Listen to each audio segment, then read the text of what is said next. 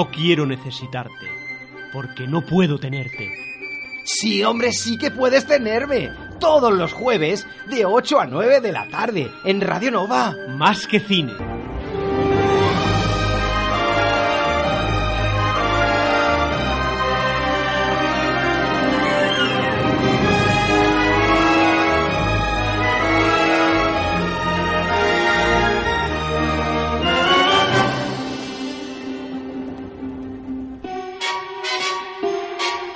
Comienza Más que Cine. Come fly with me, let's fly, let's fly away. If you can use some exotic booze, there's a bar in Muy buenas tardes y bienvenidos a Más que Cine, edición 410. Ya estamos eh, a 7 de noviembre y tenemos como siempre a nuestro copresentador, Raúl Bocache. Muy buenas tardes. Buenas tardes, Javi. ¿Cómo estamos? Pues muy bien, con muchas ganas de empezar porque hoy tenemos un programa especial con una fantástica entrevista a Javier Millán, nuestro crítico del programa, que además presenta su tercer libro, Destino Camelot. Antes de nada vamos a, a decir que eh, precisamente mañana, eh, mañana empieza el Festival de Terror de Molins de Rey.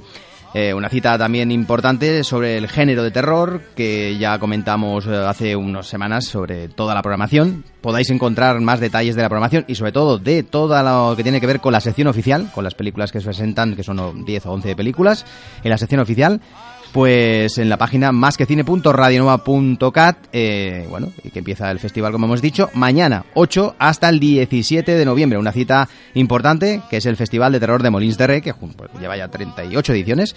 Y junto al Festival de Sitges, que evidentemente es muchísimo más grande, pero que también hay cierta colaboración con ellos, pues es otro de los festivales de referencia que tenemos aquí. Eh, ahora sí que vamos a empezar con la cuña, bueno, de esta temporada y empezaremos con la entrevista a Javier Millán. ¿Te parece bien, amigo? Me parece perfecto. O no ser, esa es la cuestión. ¿Cuál es la cuestión, amigo? ¿Cuál es la cuestión? Pues la cuestión, Pues la cuestión es ser de más que cine. claro. El programa que hacemos todos los jueves en Radio Nova. tuyo juntos. Tú y yo juntos, Claro. en el 107.7. De Radio Nova. Ah, y no os olvidéis. Tuyo siempre. no, la hora, de 8 a 9. Ah, sí. Ah, eso hay que decirlo, amigo. De la noche.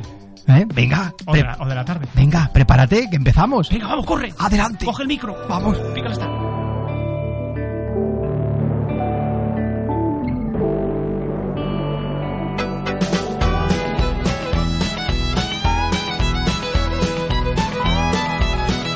Let you.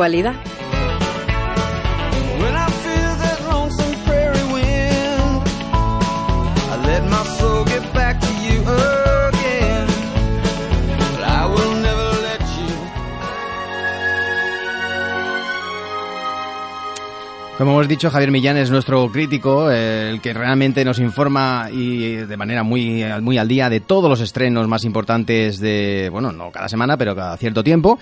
Y bueno, pues Javier Millán, aparte, eh, evidentemente, de, ser crítico y trabajar, como, como bien sabemos, en Radio Aragón, en diferentes programas que, en el cual pues participa desde hace mucho tiempo, es un bueno un consagrado escritor porque ya vamos a, comentar que es su tercer eh, libro, amigo, su tercer libro que edita. Sí, sí, el tercer, el- su tercer libro y el título es Destino Camelot, Reinos Fantásticos del Cine y la Televisión.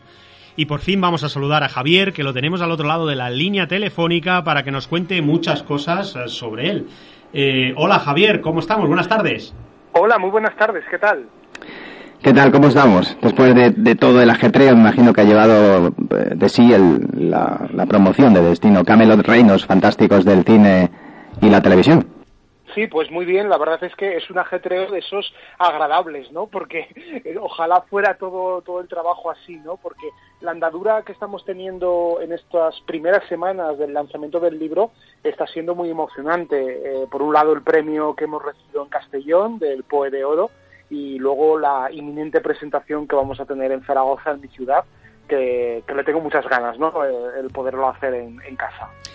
Hay que decir que Javier pues eh, ha escrito de momento hasta la, hasta la fecha, este es su tercer libro, eh, contando pues Con este li- libro, pues que, que empezó su andadura, recordamos bien, en 2015 con aquel libro que, que apareció sobre pues generación Goonies Eh, maravilloso libro, por cierto, que nosotros eh, conocimos, ¿no? De, de, una manera u otra en el Festival de Siches y que, bueno, lo adquirimos, lo compramos y a partir de ahí fue cuando precisamente eh, indagando eh, sobre el autor, sobre, sobre el autor de, de este tu primer libro, vimos que bueno que, que, eras de Zaragoza y que bueno era su era tu primera aportación a lo que era libros de temática de cine o bueno tu primer libro. A nosotros ya pues eso eh, bueno pues nos, nos nos hizo contactar contigo y eh, bueno fue la primera ocasión en la cual eh, bueno te hicimos eh, una entrevista maravillosa de dos horas que viniste aquí con nosotros a, a Vilanova del Camí me imagino que te acuerdas perfectamente de ese, de ese día me acuerdo perfectamente, además una entrevista muy agradable que eh, desentrañamos prácticamente todos los años dorados de la productora Amblin. Todo el libro. Y bueno, tenemos que agradecer. el libro por completo. La, sí, sí, la película de los Goonies pues nos ha hecho que, que nos conozcamos eh, y, y, y, a mí me ha traído siempre muy buenos, no solamente recuerdos, sino muy buenas eh, gratificaciones porque es una película que une mucho a muchas personas de nuestra generación y, y ese, ese simple hecho de haber disfrutado de esa película siendo niños eh, nos hace nos hace ser amigos, lo cual es, es algo que, hay que poner muy muy en valor. Luego también hay que comentar que en 2017, dos años después, apareció tu segundo libro, la, se llamaba Galaxia Lucas, Más allá de la fuerza, la guía más completa en español sobre el universo de, del mundo de Lucasfilms, donde pues eh, Javier habla de, de, este gran productor y director George Lucas y todas las incursiones que, que, tuvo en el cine, en la televisión y la verdad otro libro súper completo sobre el autor que, que ya nos, nos apetecía tener. Imagino Javier que estos dos libros es algo es algo personal, no sé si es algo personal que necesitabas contar o yo creo que sí, ¿no? No, no, no fueron, por así decirlo, libros de, de encargo. No, no, para nada, es algo eh, personal que, que, evidentemente se debe a, mi origen de, la pasión por el cine. Eh, realmente eh, todo lo que es mi labor como escritor ha sido todo casualidad. Eh, primero yo me dedico habitualmente a escribir en alguna revista de cine y también a divulgar cine en Aragón Radio, en la radio autonómica de Aragón, pero todo el camino me fue llevando hasta la conclusión de hacer estos dos primeros libros y ahora el tercero. Es decir, ha sido como un camino de casualidades que me han hecho que me convierta en escritor eh, sobre cine, porque inicialmente no entraba dentro de mis planes. Eh, mi vocación siempre fue hacer producción audiovisual y, dirigir cortometrajes y películas y demás, pero al final el camino me ha llevado al terreno de la divulgación y, y bueno, la verdad es que estoy encantado, ¿no? Porque estas tres experiencias eh, literarias eh, en formato ensayo han sido realmente gratificantes para mí. Y ahora, justamente, dos años más tarde, volvemos a tener un nuevo libro, que si no me equivoco, los test se han presentado en Sitges y han aparecido en librerías en octubre, ¿verdad, verdad eh, Javier? Sí, efectivamente, eh, he tenido la suerte de siempre eh, presentar lo que es el libro en, en, el mes de octubre, siempre haciéndolo coincidir con, eh, esto casi es un, un, tema más comercial, ¿no? Eh, con el Festival de Sitges y también con una de las temporadas que, que es mejor de ventas en España, eh, de todo lo relacionado con el cine, los libros, etcétera, que es la temporada otoño-invierno eh, que viene antecediendo a, las navidades, ¿no? Porque los libros de Diablo Ediciones son, unos libros eh, muy bien ilustrados que que mucha gente me lo dice, a veces eh, no solamente tienen un gran valor a nivel de texto, sino que también esa parte ilustrada hace que sean estupendos regalos para Navidad. Entonces, el lanzamiento en este mes de octubre-noviembre siempre está un poco hecho a idea de cara, de cara a esa temporada, que es eh, uno de los momentos donde más se consume, ¿no? Sí, sí, y el título, Destino, uh, Camelot, Reinos Fantásticos del Cine y la Televisión. Explícanos un, poco la idea, el germen de este libro, este tercer libro, ¿nace, nace cuando terminaste la promoción de tu anterior libro? Uh, eh, ¿Por qué has elegido este tema? Sí, se, se, puede decir que sí, aunque eh, yo a mí siempre me gusta decir, y efectivamente así es, eh, el germen de, este libro nace en el momento en el que yo estaba escribiendo el capítulo dedicado a, Willow, la película de Ron Howard que en el año 88 produjo eh, Lucasfilm, eh, George Lucas dentro de su compañía. Es una película de aventuras que se puede ya enmarcar dentro de este subgénero de espada de brujería y en ese capítulo hice un pequeño inciso de las películas que se estaban en esos años estrenando relacionadas con este subgénero, ¿no? Entonces, ¿qué ocurre? Que en ese momento dije, mm, caray, tengo aquí eh, ante mí eh, un filón para poder sacar adelante un- una nueva obra. Y así fue. La verdad es que eh, empecé a investigar y, me di cuenta, eh, me empecé a documentar, me empecé un poco a volver sobre mi pasado, eh, porque me di cuenta que muchas películas que vi, sobre todo en videoclub eh, en los años 80, eh, se habían quedado un poco soterradas en mi memoria, eh, pero sí que eh, formaron parte de mi infancia y juventud a la misma altura que, películas como Los Goonies o, Regreso al Futuro o las películas de Star Wars. Es decir, hubo como una especie de regreso a mm, cosas que me hacían palpitar, como por ejemplo las series de aventuras, eh, las series de, de dibujos animados como Dragones y Mazmorras y sobre todo los juegos de rol que formaron parte de mi vida durante unos años muy concretos de mi adolescencia y que de repente cuando empecé a estudiar eh, pues ya lo dejé. Es decir, fue como una temporada, una época maravillosa para mí y que en parte había olvidado y que gracias al libro he vuelto a, a- a recuperar y me ha traído unos, unos recuerdos eh, fantásticos. Hay que decir que Destino Camelot, Reinos Fantásticos del Cine y la Televisión, eh, como ha comentado Javier, es un libro editado por Diablo Ediciones, eh, muy bien ilustrado como todos los que realiza la editorial. Este nuevo libro pues abarca eh, 40, en este caso 40 años, eh, deteniéndose en algunos títulos más interesantes, más representativos, evidentemente, porque hay mucha variedad de películas relacionadas con el tema. Desde, por ejemplo, Excalibur de John Borman, pasando por el clásico de culto, por ejemplo, El Dragón del Lago de Fuego de, de Matthews Robbins, o otros como Lady Halcón o La Princesa Prometida. Todo esto sin olvidar la pequeña pantalla con series, como tú has dicho, ¿no? Dragones y mazmorras que todos conocemos, los Osus eh, Gumi de la factoría Disney. Eh, co- como has comentado Javier en la introducción y comentas en este libro, eh, en esta introducción de este libro, eh, y cito te- textualmente, un libro para todos aquellos que una vez soñaron con ser aprendices de brujo, luchar en batallas épicas y derrotar a los más temibles dragones. Y con estas palabras, la verdad es que apetece leerse el libro y, la verdad, también devorarlo. ¿Qué es lo que te motivó eh, más para finalmente decidirte por esta temática aparte de que como has dicho Willow fue pues una también una eh, bueno pues un punto no de importante para decidirte por esta materia ¿Hab- había algo más que realmente estaba ahí en el fondo? Te- ¿Tenías algo por dentro que querías realmente explorar aparte de, este universo de, de- de- del mundo de, la brujería, de la espada, de los dragones?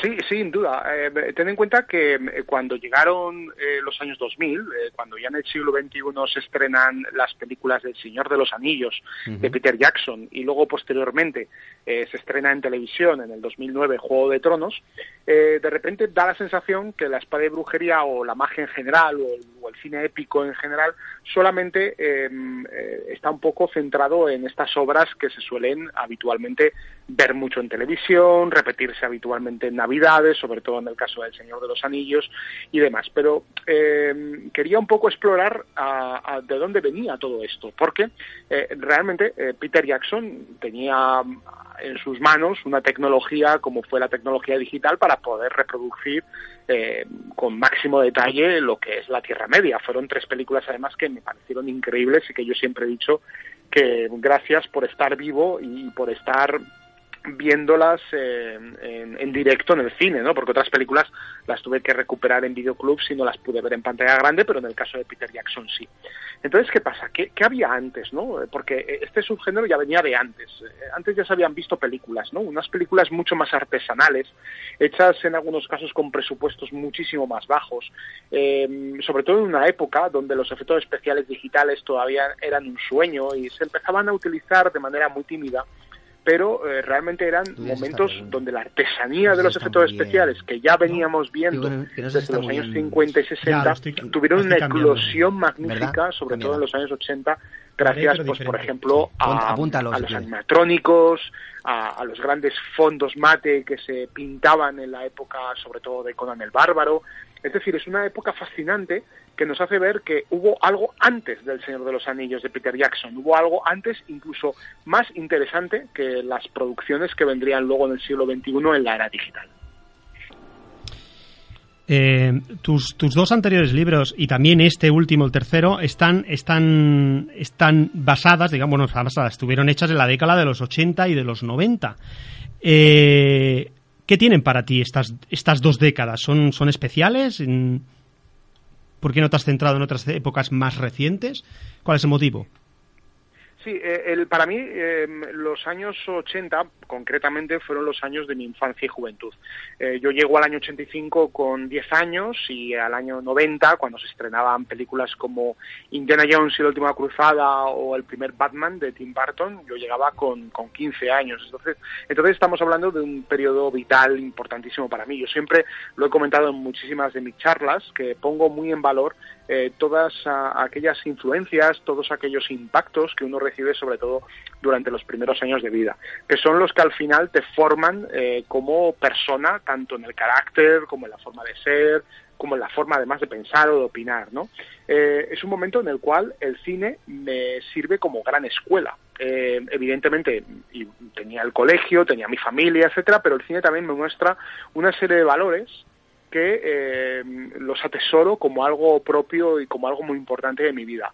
Eh, ¿Qué ocurre? Que cuando ya vas creciendo, eh, el cine, para mi gusto, también se va despersonalizando, hasta el punto de que, claro, luego como profesionalizas tu, tu trabajo, es decir, yo me dedico a, a hablar sobre cine y a divulgar y a hacer crítica, pues al final quizás esa pasión que tenía en los 80 y 90 no es tanta con el cine que hay en la actualidad.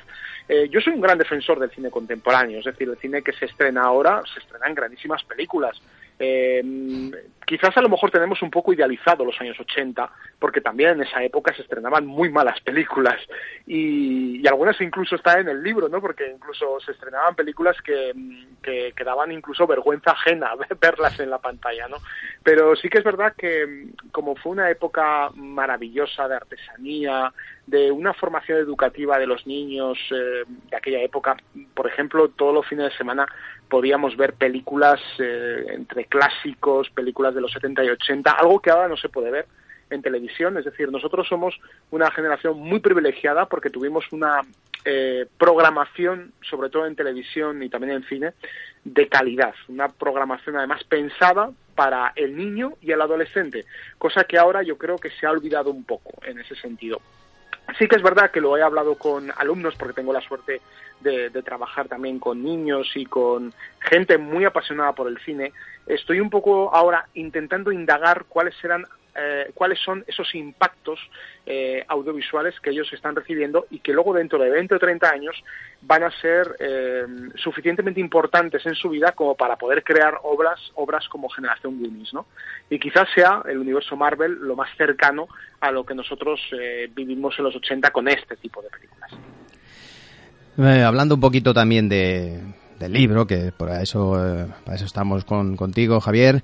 Destino Came, los reinos fantásticos del cine y la televisión. Eh, el libro, pues podemos ver que está dividido por capítulos y estos capítulos eh, son, en este caso, los siguientes. Ciclo artúrico, Walt Disney, La Tierra Media Animada, Sinmeria, Acero y Violencia, Fantasía Épica, Magia y Ciencia Ficción, Dragones y Mazmorras, Videojuegos y Televisión.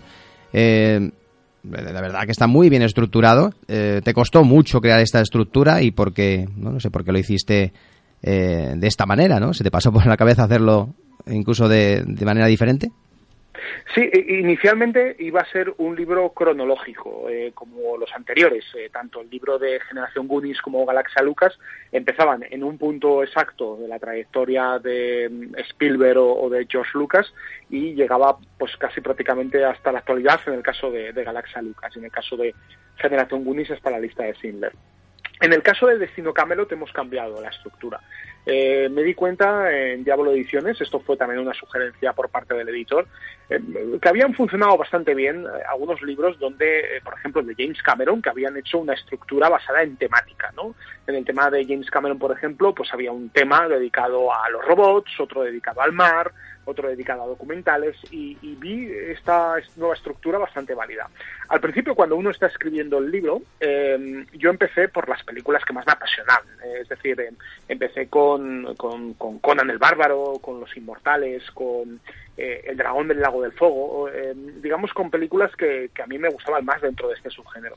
Y, y luego, a medida que fui avanzando, tuve un enorme puzzle y me acuerdo que un día tuve que coger en un folio y empezar a hacer una estructura, estructura que fue variando hasta prácticamente al final, cuando ya teníamos prácticamente la maquetación ya hecha y ya le dimos esa esa hornada que tiene del libro temático, ¿no? Porque eh, dentro de la espada y brujería, eh, dentro de este subgénero, había también muchas temáticas, como por ejemplo la de la ciencia ficción, que también se introdujo en algunas películas eh, como, como Masters del Universo o Los Inmortales o.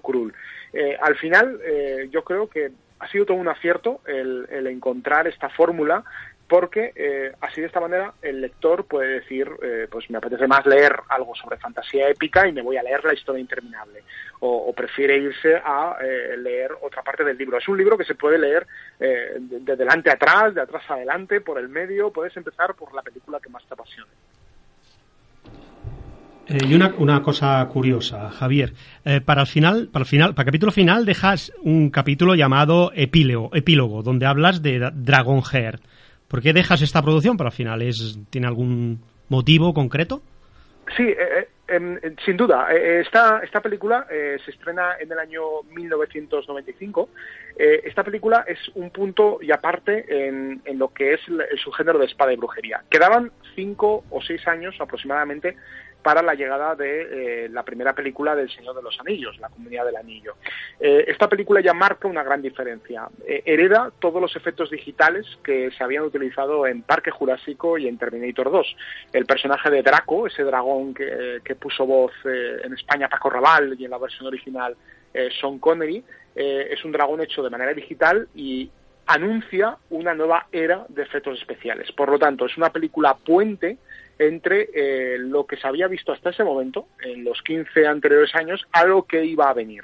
Porque claro, luego ya con El Señor de los Anillos, pues ya veríamos grandes eh, personajes digitales, como por ejemplo el caso de, Gollum. Draco es un personaje maravilloso, además eh, dice unas frases espectaculares que él te hace referencia sobre todo a, a las estrellas, a los sueños, es decir, me venía muy bien como colofón y por eso al final el último título lo he titulado, valga la redundancia, Hacia las estrellas, ¿no? Porque yo creo que mmm, cuando a veces miramos ese firmamento todavía nos acordamos de aquellas viejas películas que veíamos en la pantalla, en una época además que no sabíamos lo que íbamos a ver, porque no había internet, no existía esta difusión masiva de contenidos, y tú entrabas en una sala de cine de esas enormes que había en las ciudades y de repente a veces te, tra te traían grandísimas sorpresas, ¿no? Digamos que tenía un punto, un punto de magia, ¿no? Este, este tipo de consumo cinematográfico. En este libro, Javier, encontramos pues muchas producciones, eh, todas, eh, imagino que, que no estarán todas, ¿no? Todas las que, las que existen, ¿no? Has tenido que dejar fuera algunas por espacio o por tiempo. Y la otra pregunta sería, pues ¿has visto, has visto las películas de las cuales has hablado en este libro? Sí, eh, he, visto prácticamente todo, el 100% de las películas. Sí que es verdad que eh, hay algunas de, de, las llamadas Conan Exploitation eh, sí. que, eh, que, son muy curiosas algunas. Oh. Estas tengo que reconocer... Las de Ator, las de Ator, ¿no?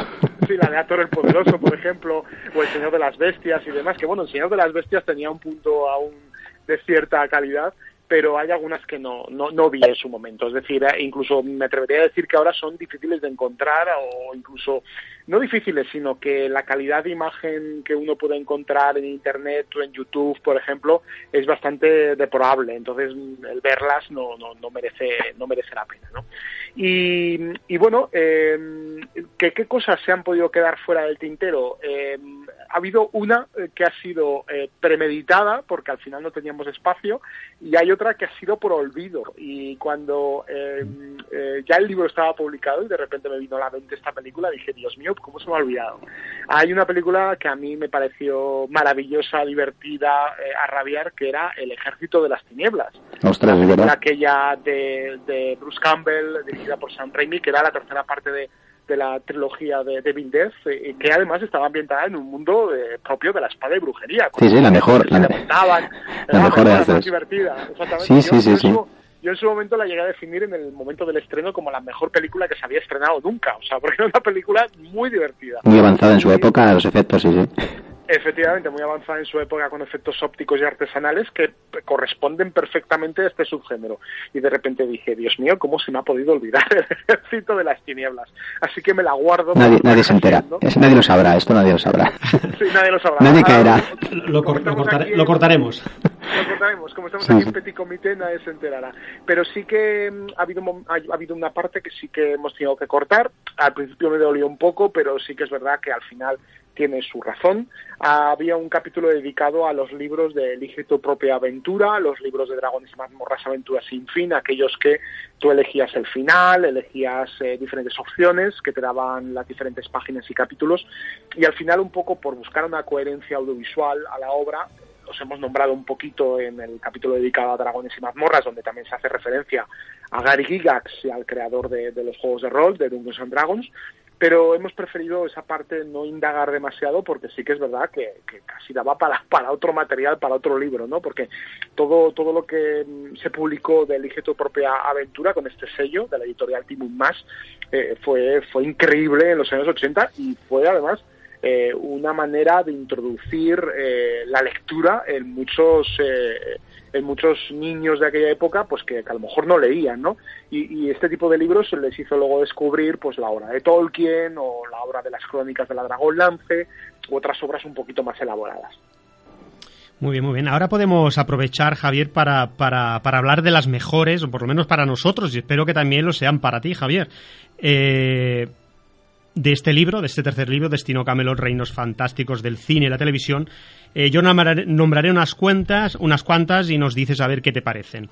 A ver, para nosotros están Excalibur del año 81, Los Caballeros del Rey, del Rey Arturo del 53, Camelot del 67, Los Caballeros de la Mesa Cuadrada del 75, que todas, to- todas ellas de la primera parte del libro de un total de, de- de siete películas. Destacamos estas. Qué, qué grandes películas y, y variadas. ¿Algo que decir sobre alguna de ellas? ¿Alguna curiosidad que hayas, que hayas descubierto a posteriori? Ujú. Eh, mira, yo le tengo evidentemente muchísimo cariño a, a Excalibur, la película de, John Burman. Cuando empecé a documentarme sobre, sobre ella, hubo un, descubrimiento asombroso, eh, porque no tenía ni idea. Eh, sé que había habido eh, varios intentos por parte de diferentes directores de sacar adelante una adaptación del Señor de los Anillos de Tolkien, pero curiosamente John Burman estaba detrás de ella, junto con su guionista mm, Rospo Pallenberg, había tenido contactos con la familia de Tolkien y ya habían llevado, llegado a un acuerdo para poder sacar adelante una gran producción donde estuviera eh, todo en una misma película. Imagínate toda la trilogía del Señor de los Anillos en una misma película. Duraría no sé cuántas horas. Entonces, al final, eh, eh, John Burman se dio cuenta que la empresa era muy complicada, eh, no había presupuesto para sacarlo adelante y al final optaron por ir al, al origen de todo. Eh, Excalibur eh, parte de todas las leyendas del ciclo artúrico, que es como la mitología eh, griega, pero para los ingleses. Eh, inicialmente es una mitología que se transmite de manera oral y también de manera escrita, pero luego, posteriormente, el autor romántico Thomas Mallory eh, reunió toda, toda esa información que había un poco desperdigada y sacó adelante una serie de obras dedicadas al ciclo artúrico, que es tal y como lo conocemos hasta ahora, con ese componente romántico del amor caballeresco y de, y de las novelas de caballerías, ¿no? Eh, ¿Qué ocurre? Que eh, Excalibur es un poco, por eso lo hemos la hemos puesto la primera, es el origen de todo, es el origen del viaje del héroe. Eh, Arturo, el rey Arturo, es un personaje que no está llamado inicialmente a la aventura, es un es hijo heredero del rey, de la corona eh, de, del imperio de ese momento en, en Gran Bretaña. Y, um, y, claro, él va descubriendo poco a poco de qué es el elegido. Eh, evidentemente descubre la existencia del mago Merlín, que es un poco el mentor, y luego eh, el arma mágica, que es Excalibur, esa espada que, que, se la entrega a la dama del lago. Si os fijáis, esta estructura que estoy contando de eh, héroe anónimo, eh, mentor, brujo, hechicero y espada eh, mitológica o espada sagrada o, arma mística, eh, es un poco el argumento que, que, uno puede ver en películas como Star Wars o, o, incluso El Señor de los Anillos, donde se forma también una comunidad de personas, en este caso, en el caso de Excalibur y el ciclo artúrico, de la mesa redonda de Camelot, pero al final eh, toda la estructura mmm, del ciclo artúrico es la que veremos en repetidas ocasiones, no solamente en las películas del subgénero de espada y brujería, sino en películas muy dispares. Es decir, incluso hasta en títulos, como digo, la primera película de, de Star Wars, donde Luke eh, precisamente podría ser Arturo, eh, Merlín sería Obi-Wan y evidentemente Excalibur sería la, la, espada sagrada, la espada del sable láser de los Jedi, ¿no? Y la Orden Jedi sería como la, la, la orden de, de los caballeros de la, de la mesa redonda. Y yo creo que es un poco eh, el mejor inicio eh, que podría hacer para el libro, porque aquí en Excalibur está el origen de todo.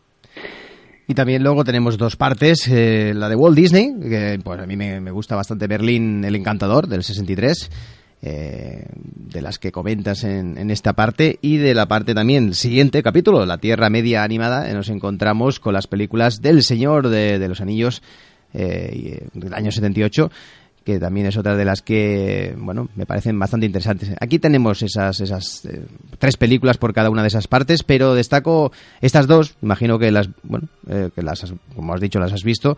Eh, yo hace ya, verdad, que muchísimo tiempo que no las veo, pero claro, teniendo de referencia, por ejemplo, estas del Señor de los Anillos animadas, eh, las actuales, como hemos comentado antes, eh, la verdad que hay un mundo de diferencia. Sí, eh, hay un abismo tan grande como el abismo de Helm. Sí, sí, sí. tremendo, ¿no? Eh, eh, la verdad es que el, el, tema del Señor de los Anillos es, es muy curioso porque yo, yo, os puedo contar mi propia experiencia, ¿no? Cómo fue el descubrimiento de, de la obra de Tolkien.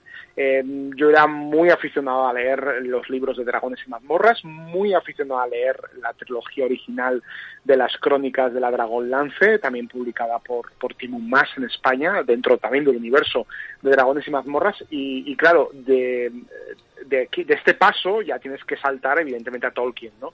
Y recuerdo que llegó a mis manos un tomo donde estaba toda la trilogía entera, La Comunidad del Anillo, Las Dos Torres y El Retorno del Rey, en un mismo tomo, y llegó a mi casa a través del Círculo de Lectores, que hace poco han anunciado que ya, ya se retira esta empresa, y, y, claro, empecé a leer La Comunidad del Anillo y de repente un amigo, una persona muy cercana de, del mundo de los juegos de rol, me dijo eh, que sepas que existe una versión eh, del Señor de los Anillos eh, hecha en película de dibujos animados.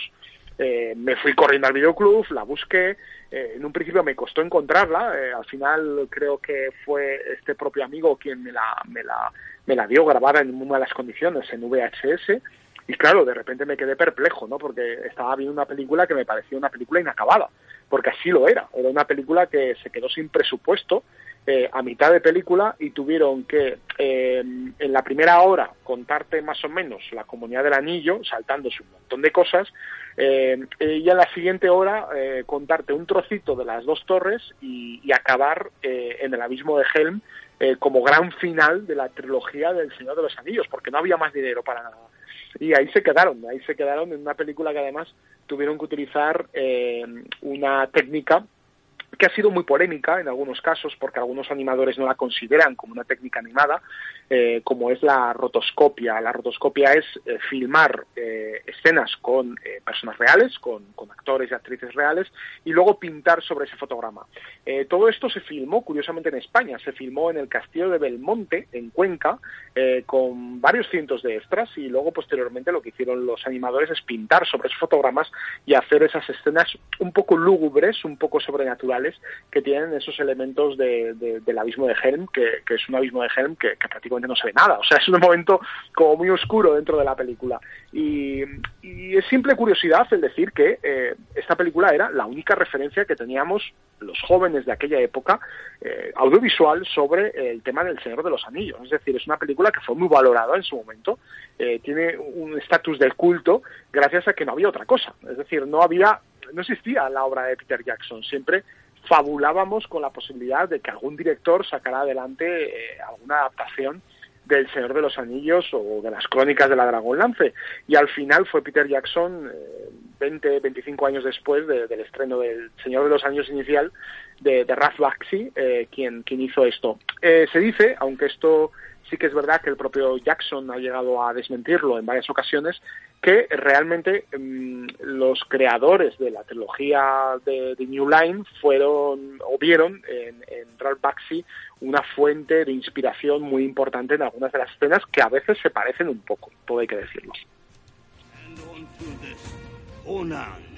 Destined to bear the jeweled crown of Aquilonia upon a troubled brow.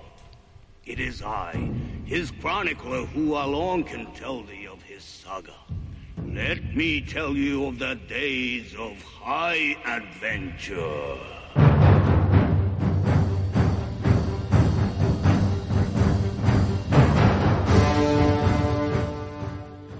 Bueno, bueno. Eh, la cuarta parte de tu libro eh, habla de Cimmeria. Para los que no sepan a qué se refiere el título, decir que Cimmeria es la tierra natal de Conan, personaje de fantasía creado por Robert E. Howard. Esta tierra exist- existió en la era Iboria, posterior al hundimiento de Atlantis. Dentro de este apartado, que es el, el más numeroso de todos en cantidad de producciones, en total, un total de 12, eh, yo destacaría, por supuesto, la, la película de Conan el Bárbaro del año 82 y también de Conan el Destructor del año 84. Es curiosa esta categoría porque se concentran películas en una franja de dos años, entre el año 82 y el 84.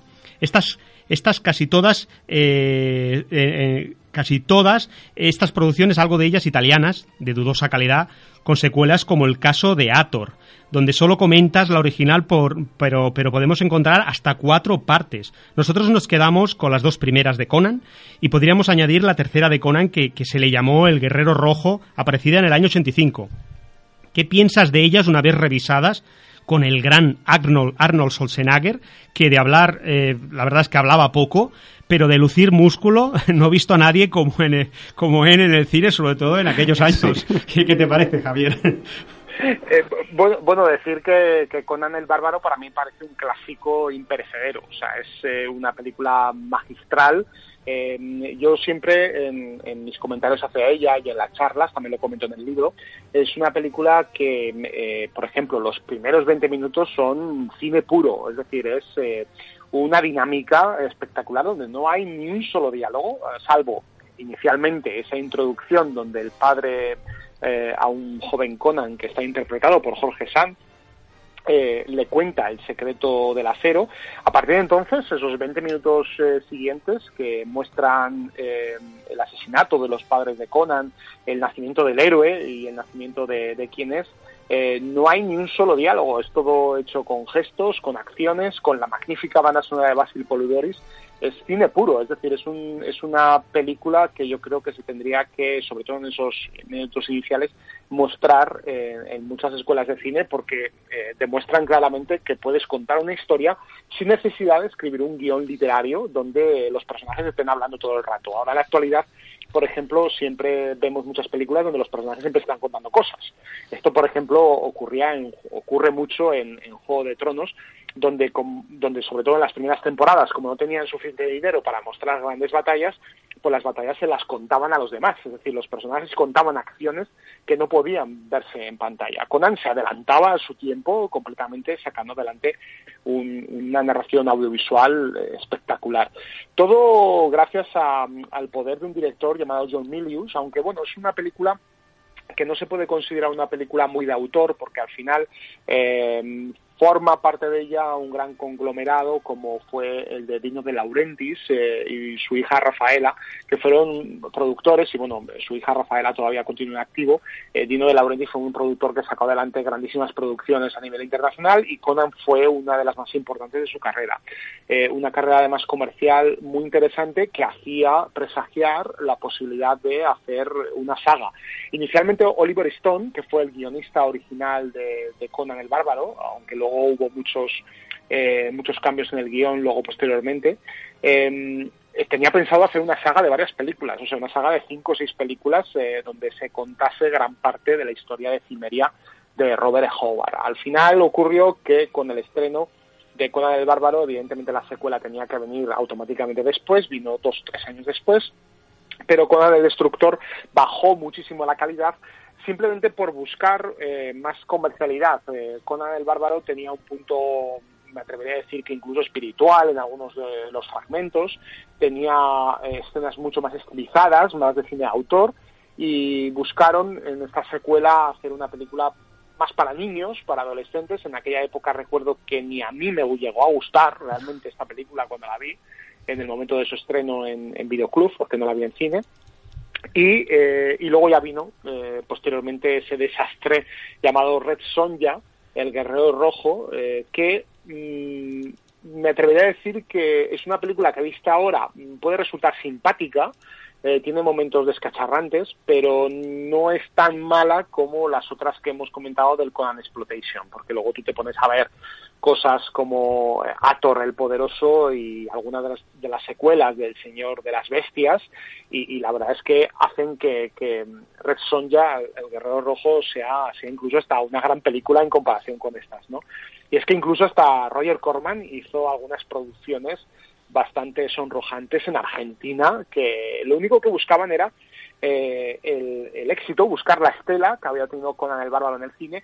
Y algunas de estas producciones, lo más curioso, y esto lo cuento también en el libro, lo más curioso es que se activaron, tu, tuvieron la luz verde en sus propias productoras, eh, porque ya se empezó a saber eh, de que Conan el Bárbaro podría convertirse en un nuevo Star Wars y por lo tanto muchos intentaron adelantarse y sacar adelante estos títulos que, cada uno es más descacharrante que el otro, ¿no?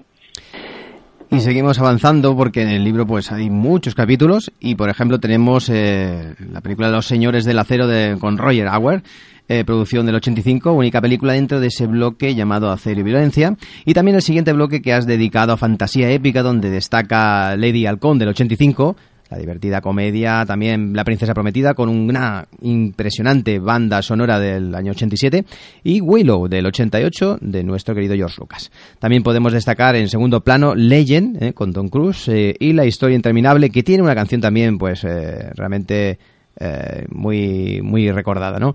pero que el tiempo ha pasado mal por ella. ¿Qué opinas de estos dos bloques? Donde encontramos interesantes propuestas, la verdad, y que en algunos casos tenemos películas que imagino que una vez recuperadas para la, preparar este libro habrás visto y habrás degustado con, mucho más, eh, ¿no? con mucho más, eh, no sé, habrás encontrado como, no sé, como cuando se recupera una película, ¿no? Que a veces le encuentras más detalles, ¿no? O cosas que a lo mejor ya no recordabas. Sí, eh, me ha ocurrido. Eh, Fantasía épica, el capítulo sexto del libro, es el capítulo más largo. Es uno de los que más eh, material y más películas tiene. Y mm, me las vi, me las volví a ver todas. Yo ya las había visto hacía bastantes años. Algunas no las veía desde hacía 20 años, como por ejemplo el caso de Legend de Ridley Scott. Y te va a sorprender lo que voy a contar. Eh, en, este, en este revisionado eh, he disfrutado muchísimo con Cristal Oscuro y Legend Cristal Oscuro tiene una artesanía espectacular. Eh, Jim Henson, el creador de los teleñecos y de Barro Sésamo, eh, sacó adelante un proyecto que fue una auténtica locura y que es una auténtica maravilla. Es, un, es una obra, eh, yo creo que me atrevo a decir que de las mejores que se hicieron en los años 80, donde ningún actor eh, humano aparecía. Era todo hecho con muñecos y con marionetas, con una artesanía, como digo, espectacular. Y luego Legend me sorprendió porque es una película muy, eh, muy criticada. En su momento tuvo muy malas críticas, fue un auténtico fracaso de taquilla. Eh, se gastaron muchísimo dinero en ella y siempre está puesta en las listas de las peores películas de Ridley Scott. Y tuve la ocasión de ver el montaje del director, que el propio Ridley Scott sacó adelante años después, y con la música de Jerry Goldsmith, con la presencia de Tom Cruise, que en su momento era un joven que prácticamente nadie conocía, y que ahora se ha convertido en una de las grandes estrellas de Hollywood. Eh, luego su dirección artística, quizás un poco pasada de rosca, con mucha purpurina y, y, mucho y mucho brillante, pero la película tiene, tiene un saber hacer, una artesanía también que, que, que destila magia, ¿no? Es, un, es, una película muy curiosa y que, y que invito a los oyentes a ver.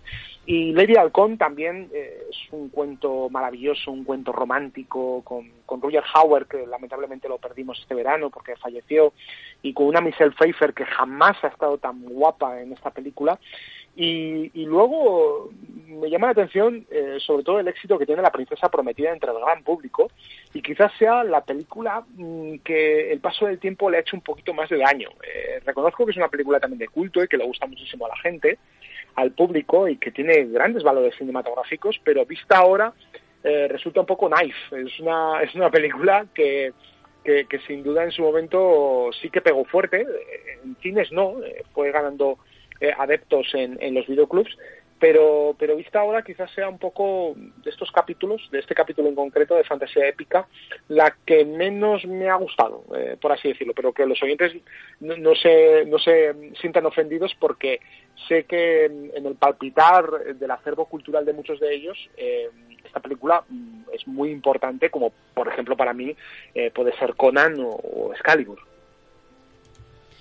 Muy bien, muy bien. Y del apartado dedicado a magia y ciencia ficción, hablas de películas como, por ejemplo, Klurt, El Caballero del Dragón o Máster del Universo, pero yo destacaría sobre todo, sobre todas ellas, Los Inmortales del año 86, que además es de todas ellas la que mejor valoración y crítica tiene, pero de forma aplastante y sobre todo tiene una excelente banda sonora de Queen con una buena cantidad de temas del grupo que hace las delicias de los seguidores del legendario grupo encabezado por Freddie Mercury y que alaban a la película por dicho motivo.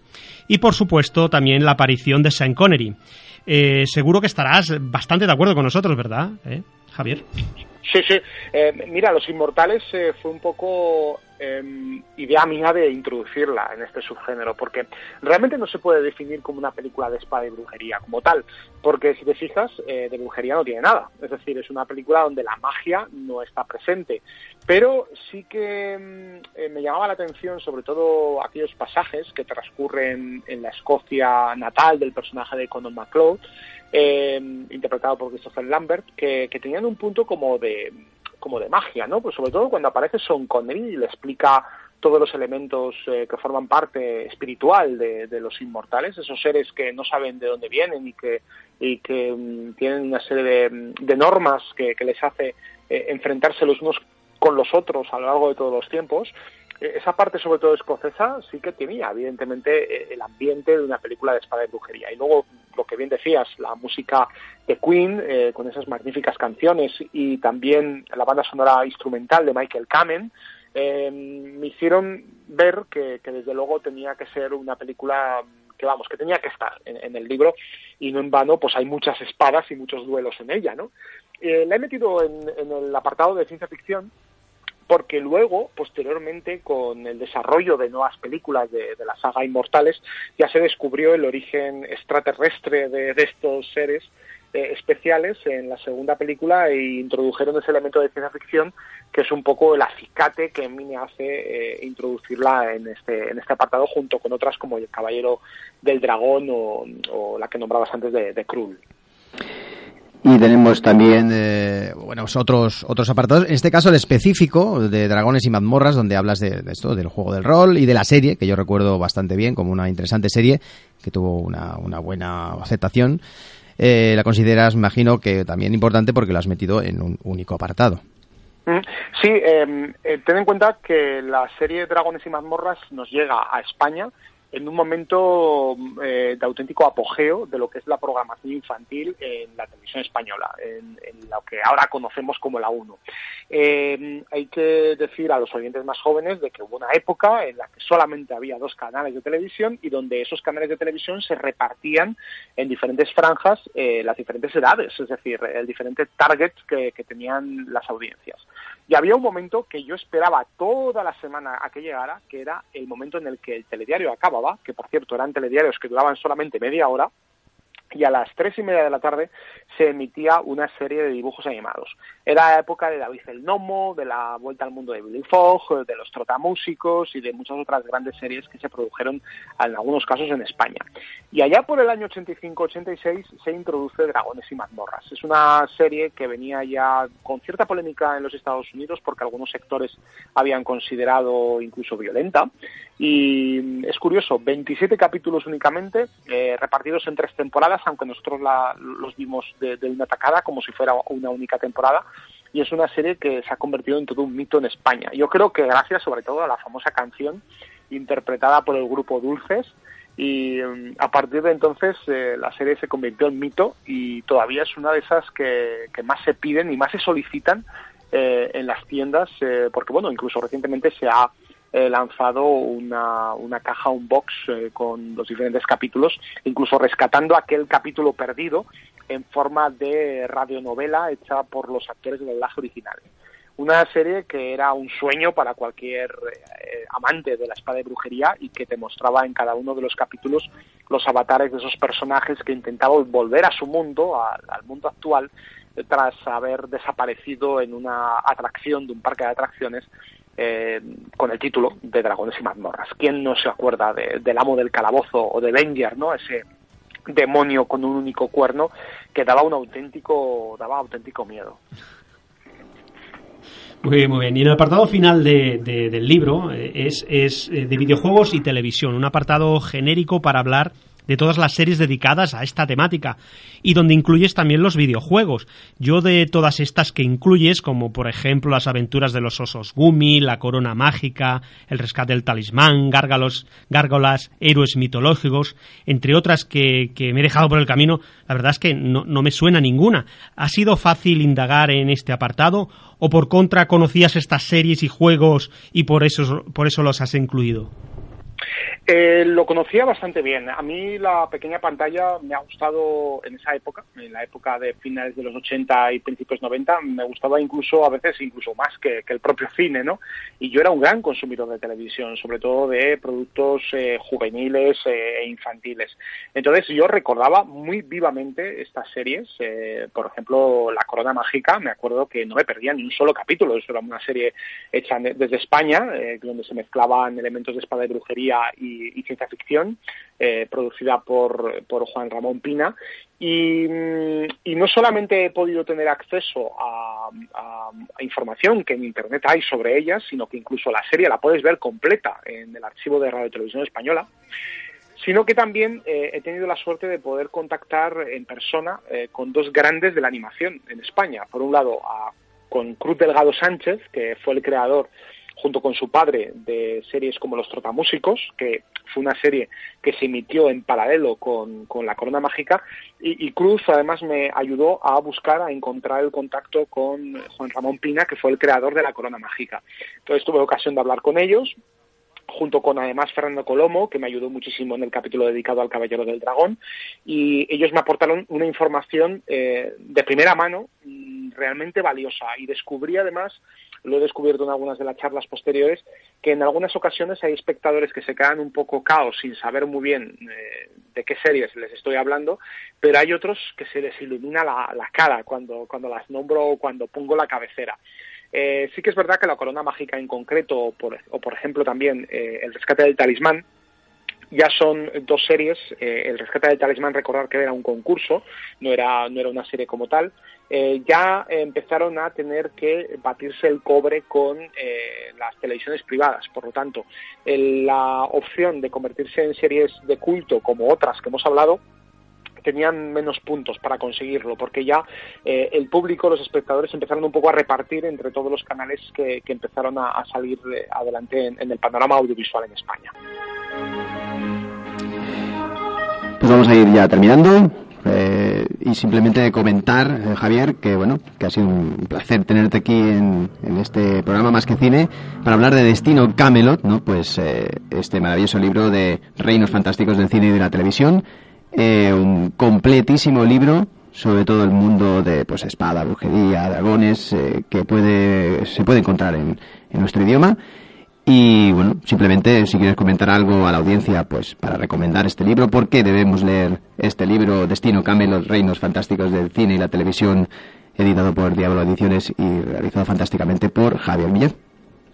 Eh, lo has dicho tú en uno de los momentos que has eh, sacado eh, el texto de la introducción. Eh, es un libro hecho para todas aquellas personas que eh, en su momento eh, creímos o soñamos en convertirnos en caballeros, en guerreros, en brujos, en, magos, hechiceros. eh, todas esas personas que nacimos con un momento donde el cine llamaba directamente a la aventura y eh, también a esas personas que todavía mm, yo creo que está este libro destinado a ellas también todas estas personas que que todavía cuando pasamos por algunas calles reconocemos aquellos locales que ahora están vacíos o que se han convertido en peluquerías o en tiendas de ropa y que era el lugar donde íbamos a buscar esas películas del videoclub o que íbamos a, esas grandes salas cinematográficas que han desaparecido. Eh, yo aquí cerca de casa, en Zaragoza, tengo un sitio que se ha convertido en una peluquería, pero cada vez que paso por delante de allí me acuerdo que, allí estaba el Videoclub Zaragoza, con ese olor tan característico a plástico, de esos estuches que eh, cientos de personas alquilaban todas las semanas y todos los fines de semana y todavía eh, recuerdo con mucha nostalgia ese lugar eh, y, recuerdo que, que, muchas de esas películas que nombro en el libro eh, para mí fueron una parte vital de, mi infancia, ¿no? Y, bueno, yo creo que todas estas personas, todos estos lectores que nos estén escuchando ahora y que tienen este mismo palpitar, este mismo, estos mismos sentimientos por este tipo de cine o televisión, pues este libro está hecho para ellos, es un regalo, es un libro que, que a mí me hubiera gustado leer y que, y que bueno, pues he tenido la suerte de, de poderlo publicar gracias a, la ayuda inestimable de, de, Diablo Ediciones que hace unos trabajos espectaculares de edición, ¿no? Y, y ahí está, y esperemos que, que funcione muy bien. Pues muchas gracias. Eh... Muchas gracias, Javier, por, por, estar aquí con nosotros. Sabemos que estás muy ocupado y, y, hemos podido hacer un hueco para entrevistarte y hablar de tu libro. Espero que vaya fantásticamente bien y este libro Destino, Camelo, Reinos Fantásticos del Cine y la Televisión. Y nada, pues mucha suerte con tu libro, con la venta y, y seguiremos eh, escuchándote aquí en el programa Más que Cine como siempre. Muchas gracias, Javier. Un abrazo, Nada, Javier. Ha sido un, ha sido un placer hablar con vosotros y muchísimas gracias por vuestro apoyo. Gracias. Muchas gracias, Javier. Venga. Adiós, hasta luego. Hasta luego. Nos vemos. that burns inside of me.